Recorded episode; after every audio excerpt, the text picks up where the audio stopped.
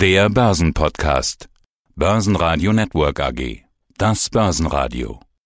Marktbericht. Im Studio Sebastian Leben. Außerdem hören Sie zu den Rekorden an der Börse und der Frage, wann die Rallye enden könnte, Vermögensverwalter Wolfgang Jutz von Credo und Fondsmanager Alois Würgerbauer von drei Banken Generali zu drei Jahre The Digital Leaders Fund und dem neuen Fonds IM Digital Leader, Bucky Irmak.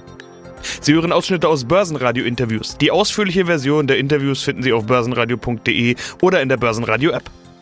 Der DAX startet die Woche mit einem neuen Allzeithoch über der Marke von 15.500 Punkten. Auch MDAX und SDAX legen neue Rekorde vor.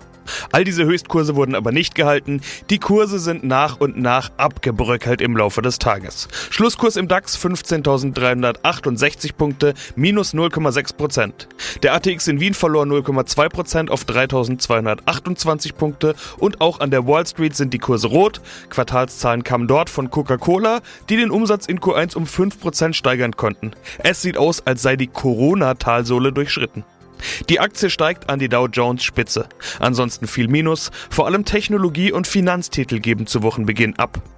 Im DAX war E.ON stärkster Gewinner nach einer Analystenempfehlung mit plus 2%. Weitere Gewinner waren Delivery Hero mit plus 2% und Bayer mit plus 1,8%. DAX-Verlierer waren Henkel mit minus 1,8%, Vonovia mit minus 3% und Covestro mit minus 4,7%. Achtung, allesamt werden ex-Dividende gehandelt. Wolfgang Jutz, unabhängiger Vermögensverwalter in Nürnberg und Inhaber der Credo Vermögensmanagement GmbH neues Allzeithoch im DAX zu Wochenbeginn. Mal wieder muss man sagen, 15.500 geknackt, aber das ist ja schon lange kein Grund mehr für euphorische Jubelarien. Es ist schon fast das Gegenteil der Fall. Wenn der DAX mal ein paar Tage keine Rekorde fabriziert, dann stellen wir Medien die Frage, ist die Luft raus? Durchatmen oder Luft raus? Solche Dinge. Die Antwort ist immer wieder aufs Neue, nein, weiter geht's. Herr Jutz, wann hat das ein Ende? Ich glaube vorläufig erstmal nicht. Wir sehen ja im Grunde genommen eine zweigeteilte Konjunktur und insbesondere der Export brummt. Das jüngste Beispiel, wo man das sehen kann, ist ja, in China findet momentan gerade eine Automobilmesse statt und dort sieht man die neuesten Modelle. Die Nachfrage brummt aus Asien in China und die deutschen Hersteller, die werden regelrecht gepusht. Sie sehen das an, an VW, Daimler, BMW, alles geht nach oben. Und die Automobilbranche ist im Grunde genommen gerade so ein Beispiel dafür, wie es halt auch insgesamt im Export im Moment nach oben läuft. China Wachstumsraten überdurchschnittlich. USA erwartetes Wachstum über 6 Prozent. Nur in Europa hat man den Eindruck, dümpelt es einfach ein bisschen rum. Da liegen wir so 3, 3,5 Prozent. Aber eben auch da der Export brummt, nur Corona dämpft sozusagen die Aussichten also China und USA als Konjunkturraketen sozusagen. Äh, die USA mit Wachstumsraten wie normalerweise China und China mit ja sogar zweistelligen Wachstumsraten. 18 Prozent war die letzte Zahl. Das ist beeindruckend, ja, aber am Ende des Tages auch nicht so überraschend beziehungsweise schon bekannt. Können solche Meldungen überhaupt noch für weiter steigende Kurse sorgen oder muss das jetzt demnächst irgendwann alles auch mal einfach fundamental bestätigt werden, beispielsweise in der Q1-Berichtssaison? Ich denke, das wird auch kommen. Also die Zahlen werden auch sehr gut ausfallen. Wir dürfen halt nicht vergessen, Herr Leben, dass eine gewaltige Summe von Geld auch nochmal die Nachfrage anheizt. Und dann natürlich auch die Knappheit und die Auslastung, zum Beispiel die Containerschifffahrt. Die Preise für die Container gehen massiv nach oben. Die Nachfrage brummt förmlich. Das wird seinen Niederschlag in den Quartalzahlen finden. Da bin ich fest von überzeugt. Selbst wenn es an der einen oder anderen Stelle noch ein bisschen hapern sollte. Ich glaube, wir dürfen nicht vergessen, die Börse nimmt die Zukunft vorweg und das ist, glaube ich, eins der wichtigsten Sachen. Und die Börse handelt halt nach dem Motto von Wayne Gretzky, geh dorthin, wo der Puck sein wird, nicht wo er war. Und ich glaube, dort, wo der Puck sein wird, das ist eben genau da, wo das Wachstum überdurchschnittlich nach oben geht. Und eins kommt ja noch hinzu, die Corona-Pandemie führt ja dazu, dass die Nachfrage künstlich niedrig gehalten werden. Bei uns sind die Läden schon wieder geschlossen, weil die Inzidenzwerte so hoch sind. In anderen Ländern in Amerika ist das nicht mehr der Fall. In dem Moment, wo das aufgemacht wird, da ist die Nachfrage sofort wieder da. Und zusätzlich kommen dann noch die gewaltigen Rettungspakete und zusätzlich kommt die Liquidität von den Notenbanken. Das muss ja förmlich in einer Übertreibung landen. Ob die auf lange Zeit gut ist und ob die Nebenwirkungen und Katersymptome hervorruft, das steht noch auf dem anderen Blatt. Aber erstmal geht die Party weiter. Guten Tag, mein Name ist Alois Wögerbauer und ich bin der Geschäftsführer der Trebanken General Investment Gesellschaft aus Linz. Und auch mit Ihnen möchte ich natürlich über das Thema sprechen, das die Börsen gerade bewegt, nämlich die Rallye. Rallye ohne Ende und zwar wirklich ohne Ende. Ich habe jetzt schon viele Marktteilnehmer gefragt, könnte da mal ein Ende her? Und die sagen alle, hm, ich weiß nicht, woher ein Ende gerade kommen sollte, was diese Rallye gerade dämpfen sollte. Wie sehen Sie es? Rallye ohne Ende? Rallye ohne Ende würde mir zu weit gehen. Also wir sind auch äh, optimistisch derzeit und auch äh, voll investiert, aber umso mehr sagen würden Rallye ohne Ende, umso mehr müsste man sich ernsthaft damit beschäftigen, dass vielleicht doch etwas zu viel Optimismus im Markt drinnen ist. Was könnte denn diese Rallye beenden? Ich denke, es, es, es gibt zwei Dinge, die das beenden könnten.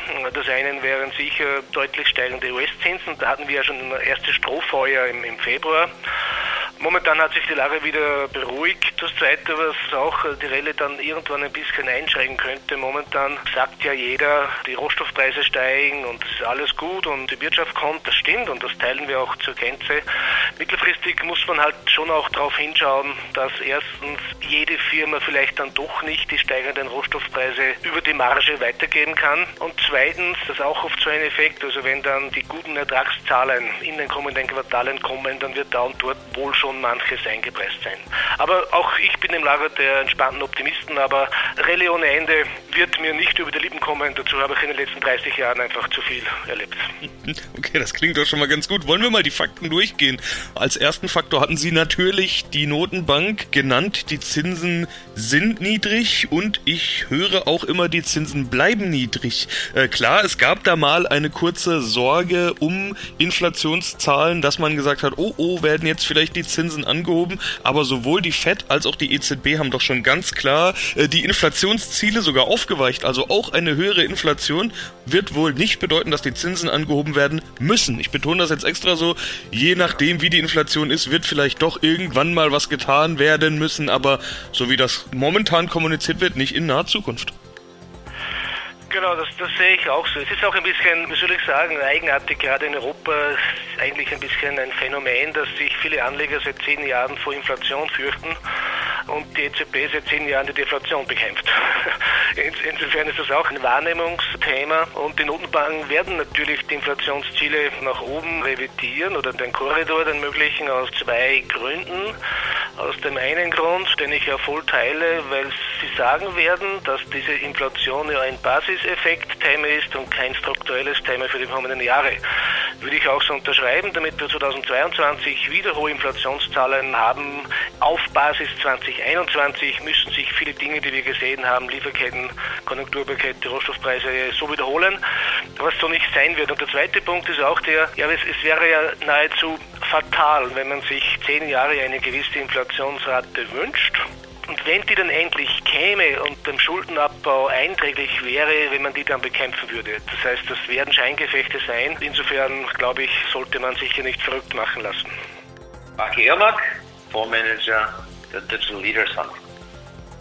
Von euch gibt es schon drei Jahre. Drei Jahre der Digital Leaders Fund. Das Jubiläum lag zwar schon im März, aber ich denke, wir können durchaus mal zurückschauen. 114% plus in drei Jahren habe ich gesehen. Das kann man jetzt beim besten Willen nicht über jeden Fonds sagen. Äh, allerdings kam der stärkste Boost natürlich auch aus der Entwicklung seit Corona. Wir alle wissen, dass Digitalisierung seit Ausbruch der Pandemie eine unglaubliche Beschleunigung erfährt und natürlich auch die Digital Leaders davon profitieren können. Ihr seid kein Tech-Fonds, sei an der Stelle nochmal kurz erwähnt, aber es profitieren die auch nicht nur Technologie von der Entwicklung, sondern eben auch die Digital Leaders. Lange Rede, kurzer Sinn. Bucky, eure Strategie scheint aufzugehen, so kann man sagen, oder? Ich denke schon. Also ich würde auch sagen, das Konzept ist voll aufgegangen. Die Neubewertung der Welt hat nochmal mit der Pandemie ist nochmal deutlich beschleunigt worden zugunsten der Digitalunternehmen. Die Welt ist damit eigentlich ja, noch stärker ungleich verteilt und die Konzentration der Macht und des Kapitals in weniger Unternehmen hat eigentlich nochmal deutlich, deutlich zugenommen. Aber wie gesagt, der Digital Leaders Fund hat genau darauf gesetzt, nicht, dass es eine Pandemie kommt, sondern dass die digitale Transformation weiter voranschreitet und die Kunden haben natürlich mit dem Konzept ein hervorragendes Investment getätigt, wie du schon sagtest. 113 Prozent Performance das ist nochmal 60 Prozent mehr als die Benchmark MSCI World, 10 Prozent besser als der Nasdaq. Die Anleger haben ihre Gelder, ihre Anlegergelder verdoppelt, die zumindest von Anfang an dabei waren. Und mittlerweile entdecken auch immer mehr Kunden den Digital Leaders Fund. Und was uns auch besonders freut, ist, dass das Anlagevolumen mittlerweile bei über 125 Millionen ist. Umso interessanter, dass jetzt zum Jubiläum ein neuer Fonds hinzukommt, der EM, also Emerging Markets Digital Leaders. Warum überhaupt ein weiterer Fonds, wenn der alte doch so gut oder wenn der erste Fonds doch so gut läuft und das Fondsvolumen sich so gut entwickelt, warum dann ein zweiter? Naja, wenn man sich die Digitalisierung anschaut, dann haben wir eigentlich vor allem den Wettkampf zweier großer Staaten und zweier großer Systeme. Auf der einen Seite hat man USA. Digital Leaders Fund ist ja ein sehr, sehr US-lastiger Fonds und auf der anderen Seite gibt es China, was bei vielen, vielen Themen mittlerweile aus dem Status ja, Copycat raus ist, im Bereich E-Commerce, Payments, äh, Social Commerce und Artificial Intelligence. Ist ja China teilweise die Quenz. Der Anteil des, des Bruttoinlandsprodukts oder Bruttosozialprodukts Chinas an der gesamtwirtschaftlichen Entwicklung nimmt doch deutlich zu. Und damit auch der Anteil der Emerging Markets. Also ich glaube, in wenigen Jahren haben wir ein höheres Bruttoinlandsprodukt in den Emerging Markets als in den Developed Markets. Und wir wollten unseren Digital Leaders Fund nicht zu sehr damit verwässern, dass wir sehr, sehr starken Exposure Richtung China eingehen und Richtung anderer Schwellenländer. Auf der anderen Seite haben wir eine ganze Menge interessanter Unternehmen entdeckt, in die wir sehr, sehr gerne auch investieren wollen, die aber ein ganz anderes Risikoprofil mitbringen. Ja, also gerade politische Risiken ist natürlich ein Riesenthema. Das Spannende ist ja auch, dass die klassischen Probleme für Emerging Markets in der digitalisierten Welt gar nicht so stark ins Gewicht fallen. Also zum Beispiel ein Problem der Schwellenländer war ja schon immer die fehlende Infrastruktur, die physische Infrastruktur. Die digitale Infrastruktur ist aber in all diesen Ländern schon längst gelegt. Dadurch sind ja die vermeintlichen Nachteile der Emerging Markets plötzlich sogar, also der Digitalunternehmen in Emerging Markets plötzlich sogar Vorteile, weil es werden. Ja, Generationen von Technologien übersprungen und die digitale Adaption findet viel, viel schneller statt. Börsenradio Network AG Marktbericht